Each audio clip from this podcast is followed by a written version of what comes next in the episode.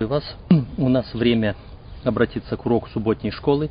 Мы по-прежнему избираем, разбираем учение Иисуса. Это наш, э, наша очередная тема. Урок пятый. Как обрести спасение. Памятный стих. «И как Моисей вознес змею в пустыне, так должно быть вознесено Сыну Человеческому, дабы всякий верующий в Него не погиб, но имел жизнь вечную». Иоанна 3, 14, 15. Интересный текст. Мы привыкли э, э, к другому тексту, э, Иоанна 3, 16. Э, и там речь идет немножечко по-другому. «Ибо так возлюбил Бог мир, что отдал Сына Своего Единородного, дабы всякий верующий в Него не погиб, но имел жизнь вечную». И вот здесь когда мы смотрим эти тексты, которые тут же идут перед э, Иоанна 3,16, э, предлагается другой вариант, и как Моисей вознес змею в пустыне, так должно быть вознесено Сыну Человеческому, дабы всякий верующий в Него не погиб, но имел жизнь вечную. И рассматривая этот текст, э, хотелось бы сразу же вспомнить э, э, еврейскую поэзию, параллелизм. А, параллелизм еврейской поэзии заключается в том, что одна строка, э, она не по, риф, не по рифме, не по, может быть, даже не столько по ритму, сколько по содержанию может быть синонимично, противоположно или, эм, э, как говорится, синтетический параллелизм, когда э, продолжается мысль. Вот здесь мы видим вот этот параллелизм.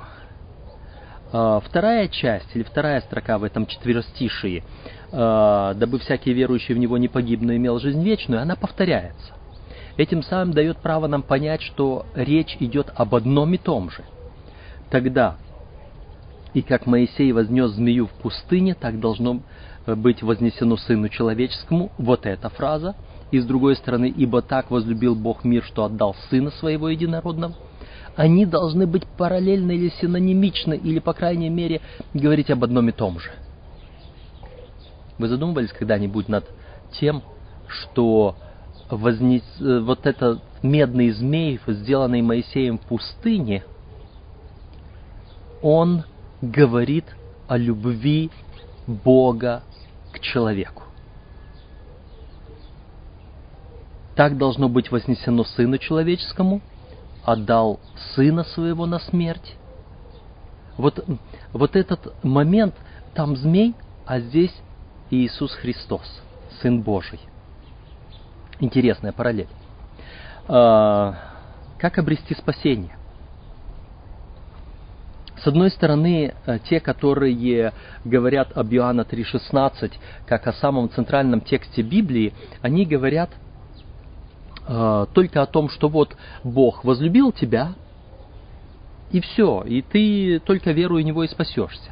С другой стороны, когда мы думаем о медном змее, сделанном Моисеем, то это немножечко больше показывает, э, как Господь совершает это спасение и что нужно сделать человеку, чтобы спастись. Когда в пустыне израильтян жалили змеи, Бог повелел Моисею сделать медного змея, поместить его на шест, чтобы любой ужаленный змеей человек мог посмотреть на него и остаться в живых. Какими целительными свойствами может обладать медный змей? Никакими. Исцеление исходило от Бога. Однако, взирая на, медлен... на медное изделие, израильтяне выражали свою веру в Бога как единственную надежду на жизнь и спасение. Господь желал преподать им духовный урок. Он преобразовал символ смерти в символ жизни. Вот это интересный момент. Преобразовал символ смерти в символ жизни. Медный змей был символом Христа, который ради нашего спасения стал носителем наших грехов.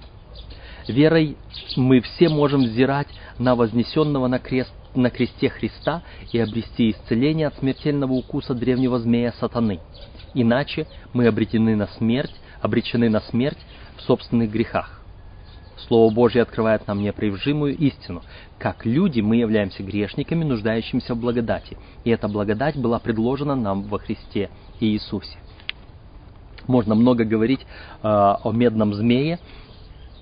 Э, я хотел бы сказать только пару слов, а остальное отослать вас к моей проповеди на тему медного змея.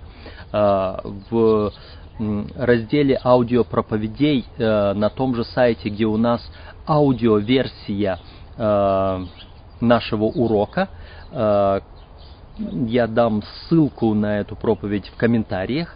Есть серия моих проповедей «Образы спасения», и там одна из проповедей – это «Нехуштан», как называли этого медного змея позже.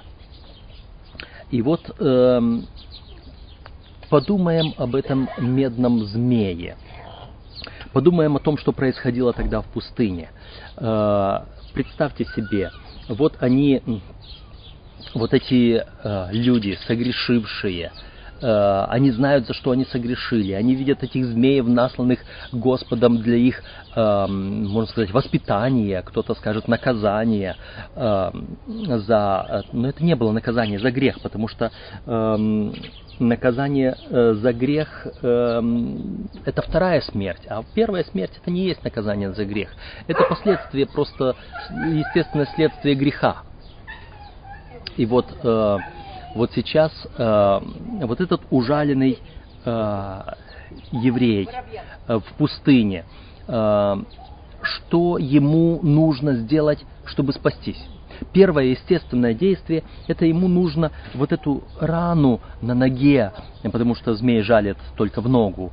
Э, как в Бытие 3.15 сказано, что он будет жалить тебя в пяту, но ты будешь жалить его в голову, поражать его в голову.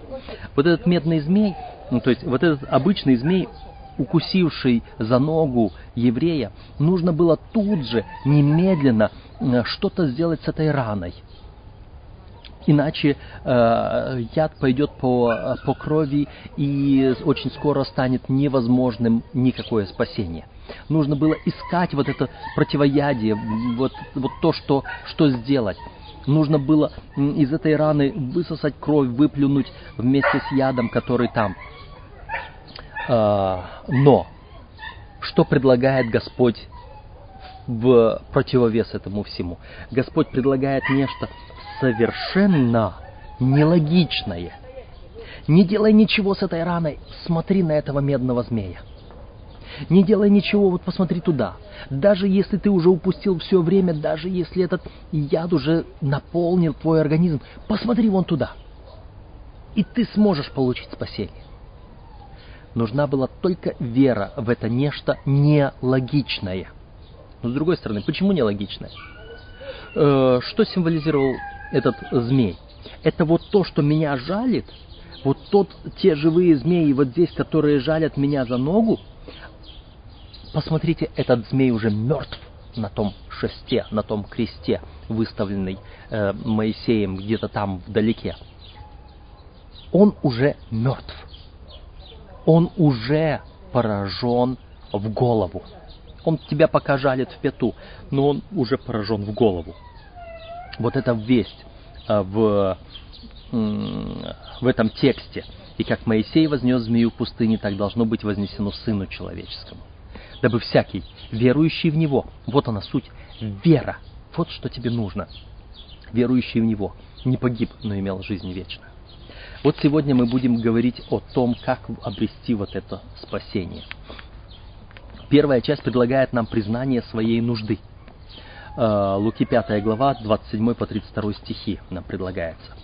Э, Луки 5, 27 по 32. После всего Иисус вышел и увидел э, мытаря именем Левия, сидящего у сбора пошлины, и говорит ему, следуй за мною. И он, оставив все, и он, оставив все, встал и последовал за ним.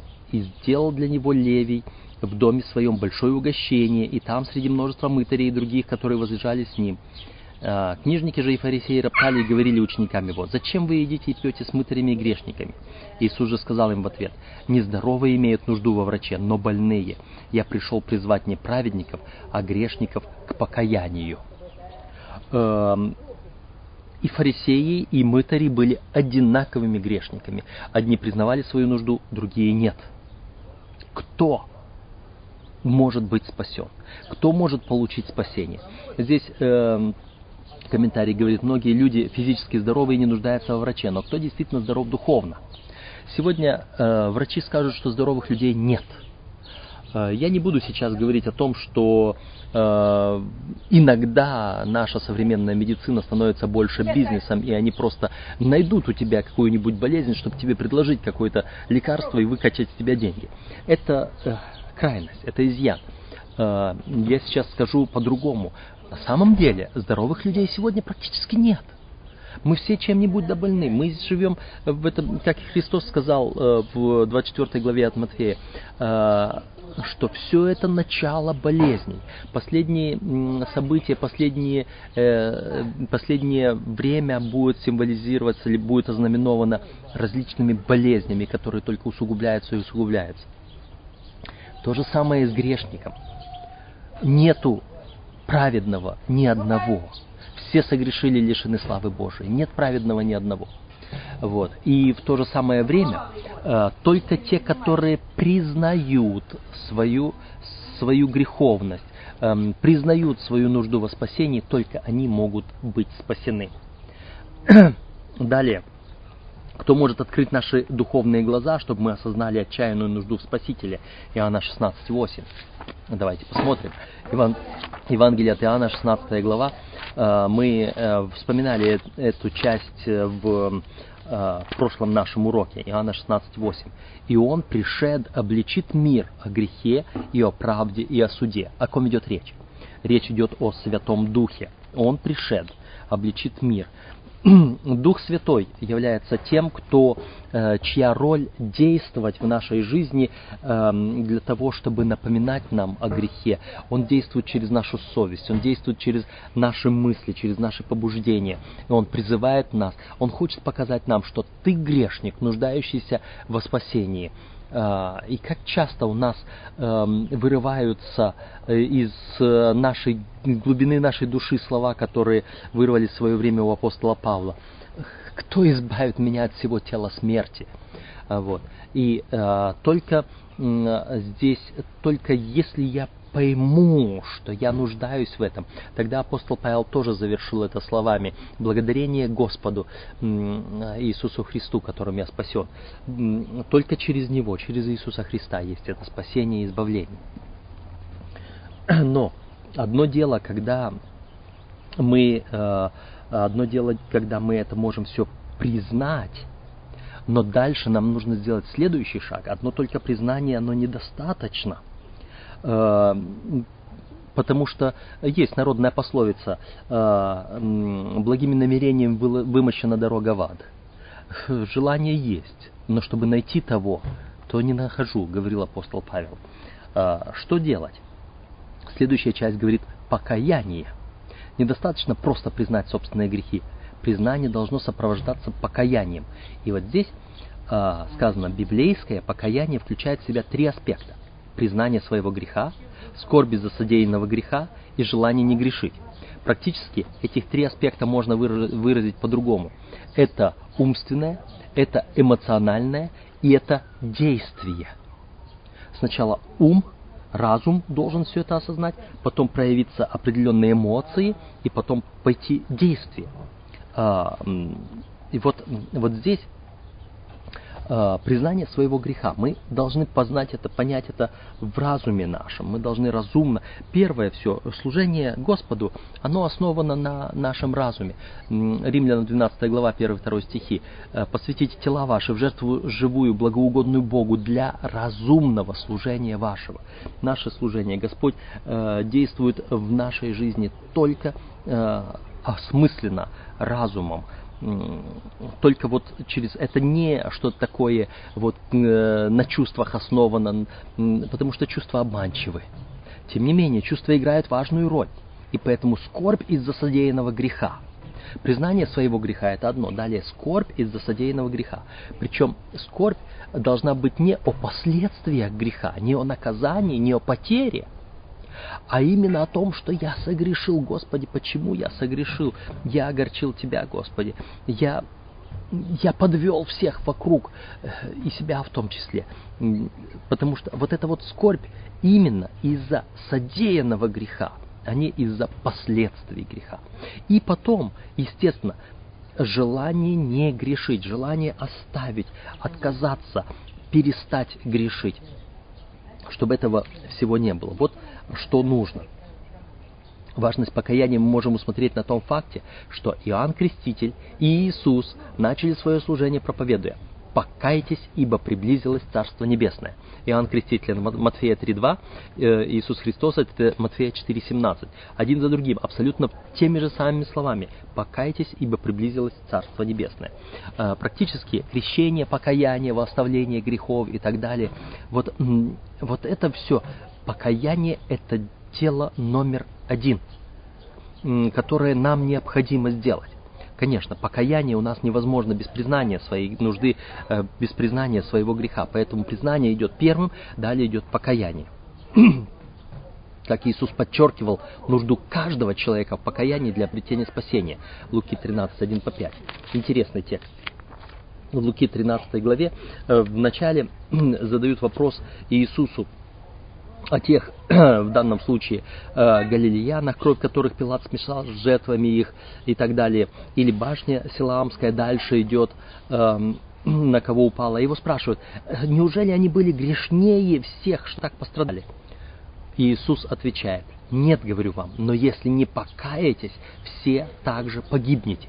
И вопрос не шел о том, что погибнете от э, падения башни или от того, что кто-то вас убьет, подобно тому, как это сделал Пилат. Но речь идет о вечной гибели. Вот эта смерть временная, она временная смерть, это сон, это просто естественное следствие того, что мы живем на грешной земле. Но потом будет вторая смерть. А, над праведными смерть вторая не имеет власти над теми, которые будут воскрешены с Господом, которые будут признаны праведными, которые покаются. Но те, которые не покаются, у них будет смерть вторая. И вы, если не покаетесь, все также погибнете, говорит Иисус Христос. Это важный вопрос. Итак, наше спасение зависит от первого признания, второе от покаяния. Но дальше, после покаяния, следующая часть говорит верить в Иисуса – и это то, с чего мы начали. Как представьте себе, насколько сложно было еврею, ужаленному змеем, поднять голову, оторвать себя от своей раны э, э, и вопреки всякому здравому смыслу поверить, что взгляд на вот того змея, на того медного змея, он способен исцелить, способен дать жизнь, способен нейтрализовать яд внутри меня. Человек может сказать, да как это возможно вообще? Это нелогично, это неразумно, это абсурдно. Вера – она потому и вера, что она основывается на чем-то, кажется, казалось бы, нелогичном, казалось бы, абсурдном, что невозможно пощупать, что невозможно потрогать, что невозможно проверить иначе. Только вера. И результат, результат мы можем видеть. Точно так же, как сказано о Духе Святом. Ты его не видишь, как ветер, но действие его видишь. Действие веры, они проявляются в реальности. Поэтому верить Здесь э, приводится этот пример. Луки 7 глава, 48-50 стихи. Луки 7 глава, 48-50 стихи. Э, ей же сказал, прощаются тебе грехи твои. Он же сказал женщине, вера твоя спасла тебя, иди с миром. Это сказано кому? Вот этой женщине, которая э, омыла ноги Иисусу э, вот этим э, драгоценным маслом, и которая волосами своими отерла их. Эта женщина, блудница, она вела неправедную жизнь, но она начала действовать, проявила свою веру, и вот она, э, она получила это избавление. Иисус сказал, прощаются тебе грехи твои, вера твоя спасла тебя. Вера – это то, что спасает, дабы всякий, верующий в Него, не погиб, но имел жизнь вечную. Вот, вот это действие. Что такое вера?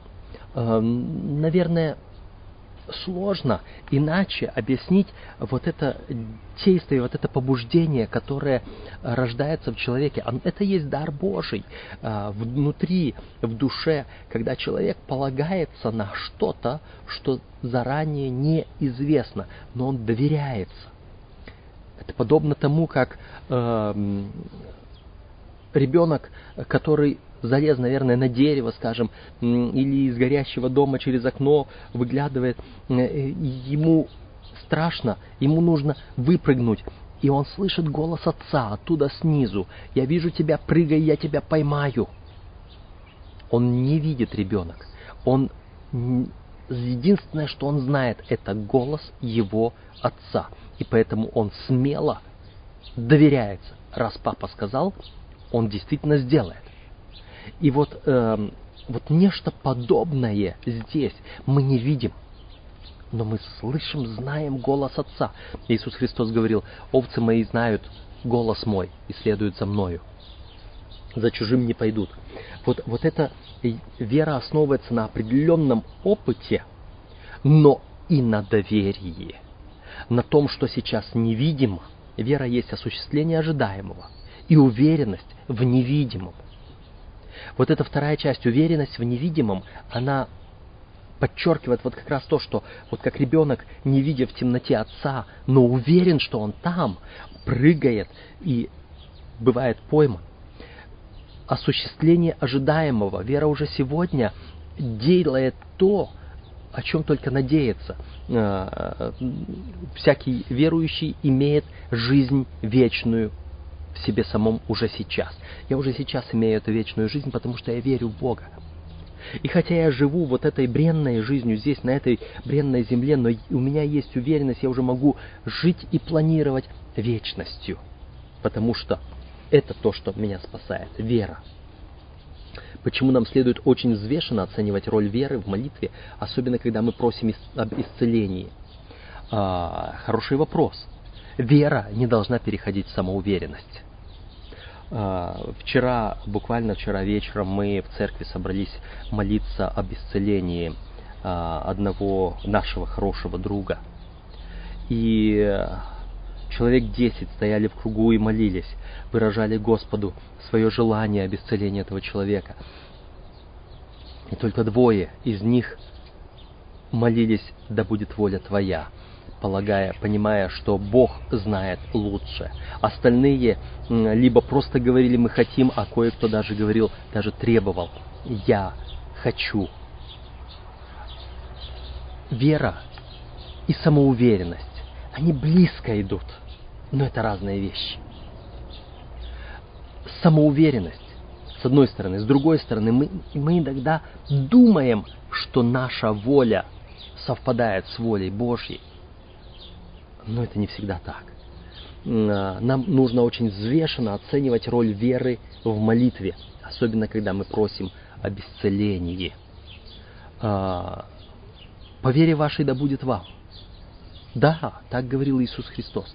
Но с другой стороны, но с другой стороны, а, не всегда, когда я не получаю ответ на просимое, именно такой ответ, как я хочу, это означает, что у меня не такая вера.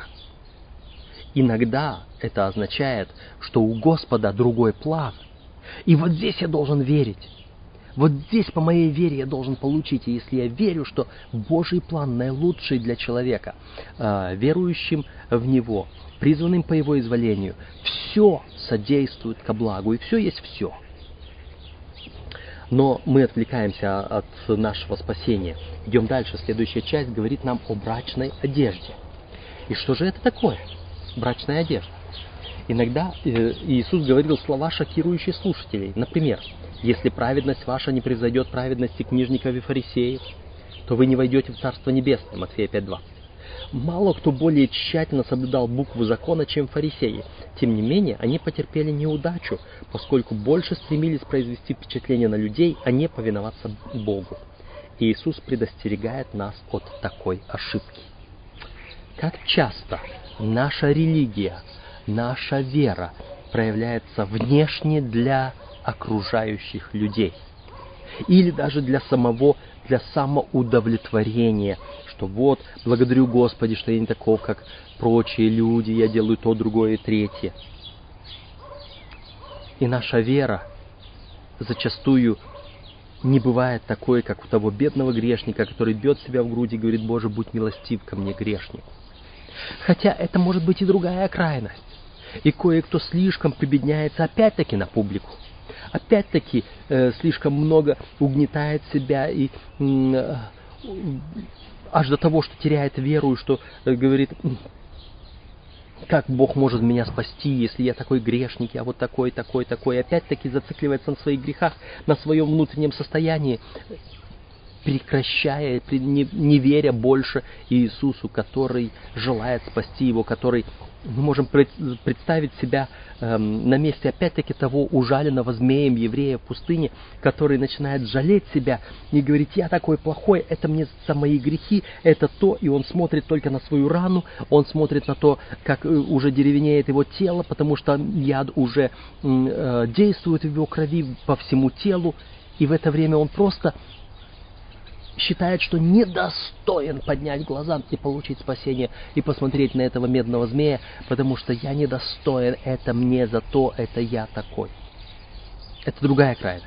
Одна крайность считать себя очень, я самоуверенный, я спасен, я праведный, и другая крайность считать себя неудачником, отверженным, недостойным, которому уже невозможно получить спасение. И вот здесь, на этом фоне, мы можем посмотреть на вот эту притчу о брачном пире. Каким же образом мы можем быть праведными перед Богом? Матфея 22 глава со 2 по 14 стихи. Э, большой текст, мы его читать здесь не будем. А, здесь также ссылки есть на Исаия 61.10 и Захарии 3.1 по 5. Наверное, прочитаем вот эти тексты. Мы знаем притчу о брачном пире, где сказано, что э, призвали всех подряд, э, и потом зашел хозяин посмотреть и увидел кого-то не в брачной одежде. И э, это, естественно, было бы, зовут всех с улиц, всех хромых, нищих и слепых, и, и потом спрашивают, а, а есть ли у тебя одежда для брака? Э, это возможно только одним методом, когда эту одежду выдают в доме господина, пригласившего их на брачный пир. Только в этом случае это логично. Но давайте мы посмотрим на эти тексты. Э, Исайя 61.10. Исайя 61.10.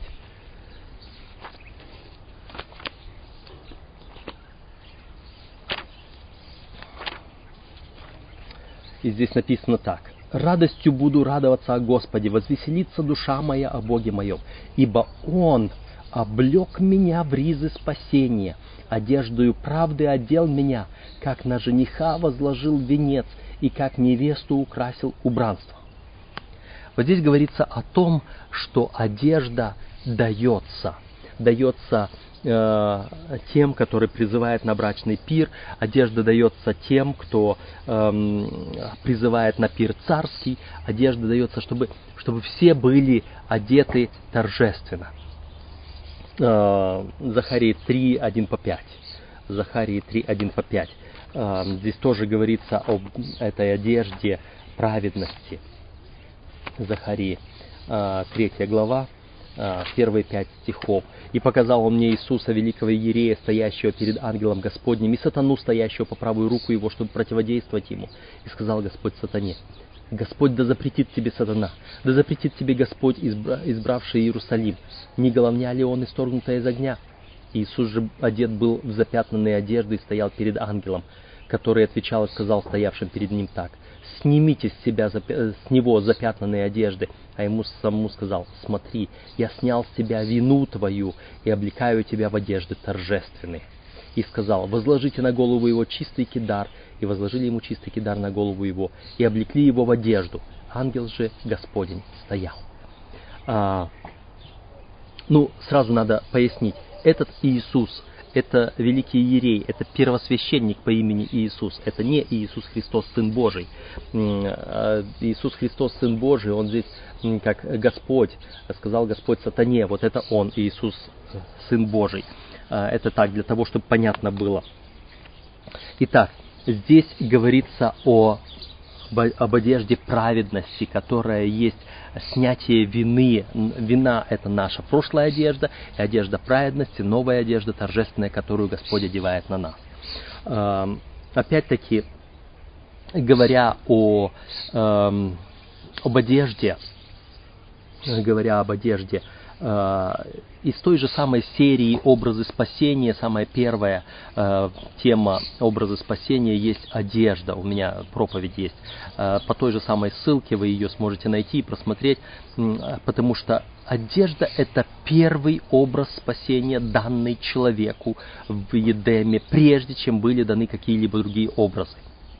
Э, поэтому вот, это, э, вот этот принцип – брачной одежды, в которую одевает Господь, это принцип того, что Бог преобразовывает меня. Я не способен ничего сделать.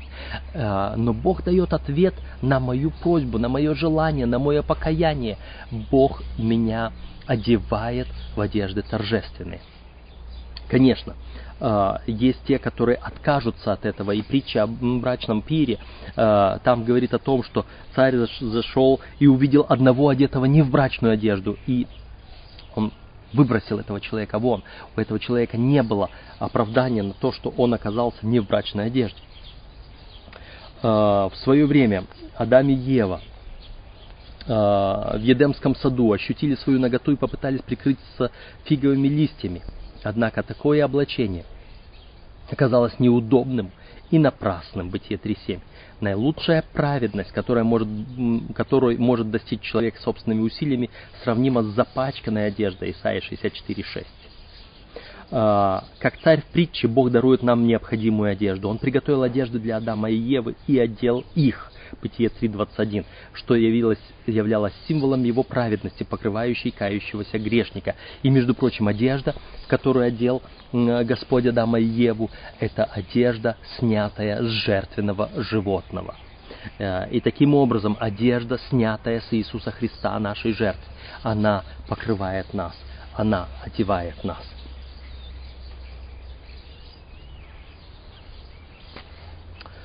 Следующее – что мы можем, о чем мы можем говорить, а, следующая часть – это следование за Иисусом. Одно дело, когда я пришел, а, осознал свою нужду, а, покаялся, по-настоящему покаялся, проявляя печаль о грехе, проявляя желание оставить этот грех. В ответ я получаю, значит, я проявляю при этом веру в Иисуса – и в ответ я получаю вот эту чистую одежду праведности. Но затем я должен сохранить эту одежду праведности. И поэтому следующее – это следование за Иисусом. Мы говорим, что спасение – это процесс всей жизни. Мы говорим о том, что спасение состоит из трех частей. Э, спасение, оно мы понимаем, что спасение в начале, когда мы приходим, это не однажды спасен, навсегда спасен. Это не то, что я пришел один раз э, к Господу и все, и теперь я уже все не могу погибнуть. Нет. Э, первое, первый этап спасения – это пришествие к Господу. Следующий этап спасения, который мы должны совершать в страхе и трепете сегодня, это следование за Иисусом каждый день, во время которого я возрастаю до полного возраста Христова. А, я преобразовываюсь в тот же образ от славы в славу, как от Господня Духа. Вот это следование за Ним, а, это повседневный процесс это наше духовное рождение, перерождение, как апостол Павел говорил, я каждый день умираю, чтобы каждый день воскресать для Иисуса. А, когда, веруя, мы признаем свою нужду, каемся, исповедуем грехи и уповаем на праведность Христа, то становимся Его учениками. Во время своего служения Иисус призывал разных людей, таких как Петр, Иаков и Иоанн, стать Его учениками. Этот призыв подразумевал оставление всего ради следования за Ним. Фактически, в Евангелиях глагол «следовать» стал синонимом слову «ученик». А, какие две составляющие необходимы для того, чтобы быть учеником Иисуса? Иоанна 8, 30 и 31. Евангелие от Иоанна, 8 глава, 30 а, и 31 стихи.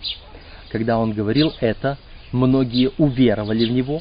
Тогда Иисус сказал к уверовавшим в него иудеям, «Если прибудете в Слове Моем, то вы истинно мои ученики».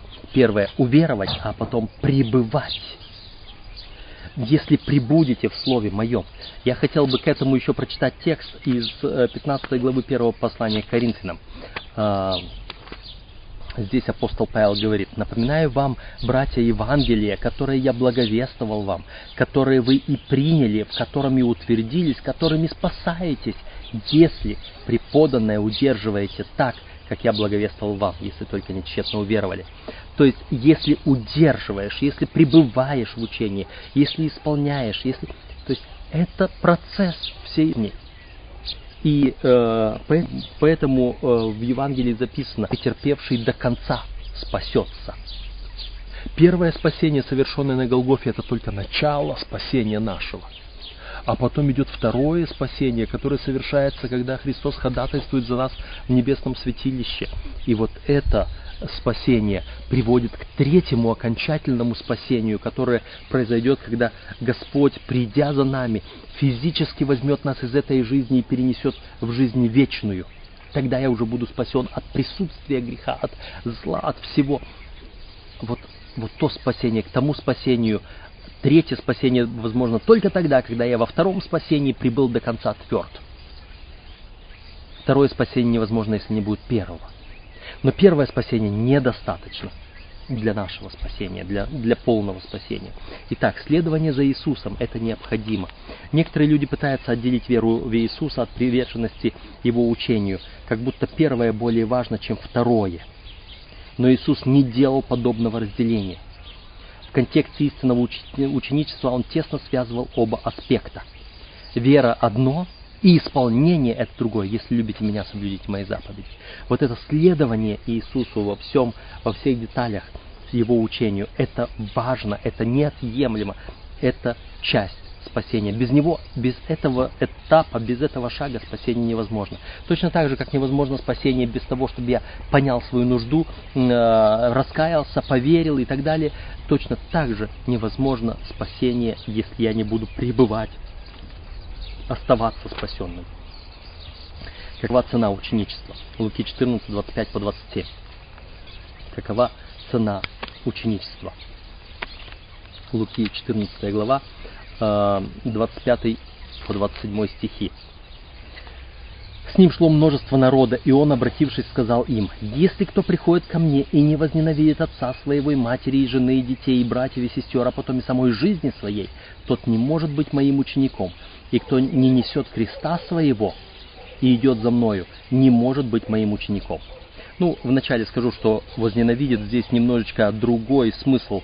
Если мы возьмем другие тексты, где сказано о том, что возненавидит, э, это означает всего-навсего поставить на второе место, на второй план.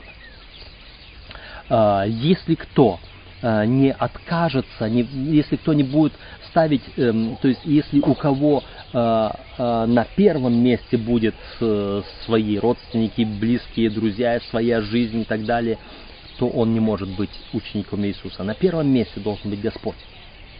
Кто не несет креста своего и не идет за мною, не может быть моим учеником. Нужно следовать за Иисусом, именно неся крест. Который, крест это наша жизнь, это то, что Господь доверил нам в нашей жизни. Иисус использовал глагол «ненавидеть» в качестве гиперболы преувеличения, чтобы передать идею «любить меньше». Параллельный отрывок Матфея 10.37 проясняет учение его слов. Кто любит отца или, э, или мать более, нежели меня, недостоин меня. И кто любит сына или дочь более, нежели меня, недостоин меня. Если мы хотим быть учениками Иисуса, Он должен занимать первое место в нашей жизни. И вот здесь вопрос, какую цену платите вы за то, чтобы следовать за Христом и быть Его учеником? Э, иногда мы допускаем, чтобы что-либо жизненное – закрыла от нас Христа или э, отняла у нас э, возможность быть с Ним в первую очередь, когда мы допускаем, чтобы что-либо разделило нас с Ним. То есть вот что необходимо для нашего спасения. Пребывать с Ним постоянно, следовать за Ним постоянно. Это то, что необходимо. Э, если мы не будем оставаться спасенными, то мы не спасемся. Мы можем быть спасенными в начале, но мы должны оставаться спасенными до конца. Мы также не можем покаяться без Духа Христова, пробуждающего совесть, как не можем получить прощение без Христа. Книга «Путь ко Христу», страница 26. Взирая на Агнца Божьего, распятого на Голговском кресте, мы начинаем лучше понимать тайну искупления, и благость Божия ведет нас к покаянию. Своей смертью ради спасения грешников Христос явил непостижимую любовь. Эта любовь, понятая грешником, смягчает его сердце, пленяет разум и пробуждает в душе раскаяние. Там же, страница 26-27. Смиренное и сокрушенное сердце, покоренное истинным покаянием, сможет хотя бы отчасти постичь любовь э, Бога и жертву, принесенную на Голгофе. Как сын признается в своих проступках перед любящим отцом, так истинно кающийся грешник откроет Богу все свои беззакония. Если исповедуем грехи наши, говорит Библия, то Он, будучи верен и праведен, простит нам грехи наши и очистит нас от всякой неправды. Это также из книги «Путь Христу», страница 41. Ничто не может очистить меня от вины греха. Здесь в вопросах для обсуждения говорится, что э, никакие там алкоголь, наркотики, мирские удовольствия или еще чего-либо, дела, занятость не может помочь мне, не может меня спасти и заглушить чувство вины. Только Господь. И только проявляя, принося плод покаяния, мы говорили о покаянии, о вере, мы не можем увидеть саму веру, прочувствовать ее, но результат мы можем увидеть. А, и поразмышляйте над фактом, что Христова праведность дается нам даром, но обходится очень дорого.